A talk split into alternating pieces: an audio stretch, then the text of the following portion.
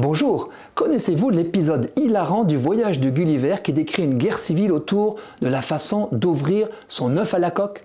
Le fils de l'empereur de Lilliput s'étant blessé avec la coquille de l'œuf qu'il ouvrait par le grand bout, un décret impérial impose à tous les sujets d'ouvrir les œufs par le petit bout. Ce décret provoque l'indignation des récalcitrants. Le peuple se divise, un pays voisin s'en mêle déchaînement de violence entre les anciens gros boutistes rebelles et les modernes petits boutistes fidèles au souverain.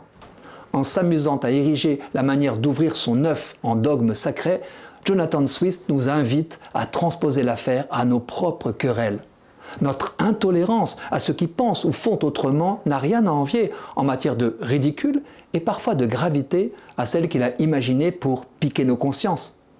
La pandémie du Covid nous a offert des épisodes affligeants qui nous laissent divisés. Beaucoup d'entre nous ont vite cru devoir choisir un camp au risque de ces gourous avec leurs dogmes et leurs limites. Pour étayer son avis, chacun est tenté de ne retenir que les biais de confirmation. On s'auto-persuade d'avoir raison. L'affaire serait drôle s'il ne s'agissait pas, reconnaissons-le tous, de questions de vie et de mort, mais aussi de gouvernance et de démocratie. J'ai découvert à cette occasion le travail de deux sociologues qui ont étudié notre façon de réagir à un événement stressant marqué par l'incertitude. Ils ont décrit un effet qui porte leur nom, Dunning-Kruger. La courbe qu'il explicite est très éclairante. Quand surgit une crise, chacun se sent poussé par le stress à vite prendre position. Il se sécurise alors par un haut niveau de confiance dans sa conviction, qui est pourtant fondée sur une incompétence totale sur la courbe, c'est la montagne de la stupidité. Grâce aux informations qu'ils peuvent glaner, certains acquièrent ensuite de la compétence sur le sujet. Mais ils perdent en même temps leur certitude. Ils ne sont plus du tout sûrs de la véracité de leur opinion. Ils nagent en plein doute. Les voilà descendus dans la vallée de l'humilité. Il leur faut beaucoup travailler encore pour grandir en compétence jusqu'à aboutir à un avis davantage étayé. Notre confiance atteindra un plateau de la consolidation.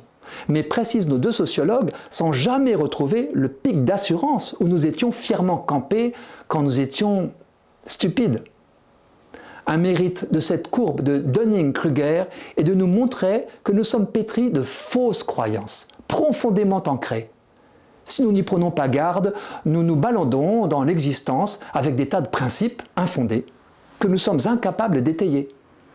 Je vous parlerai la prochaine fois de fausses croyances qui ruinent notre estime de nous-mêmes.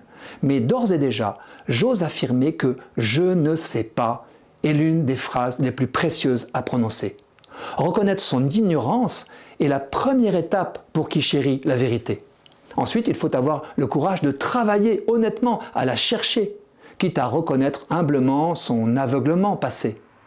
Pour nous-mêmes, et ceux qui nous entourent, chacune des victoires de la vérité vraie sur celui qui croyait savoir, qui sommeille en nous, peut être célébrée comme une bonne nouvelle.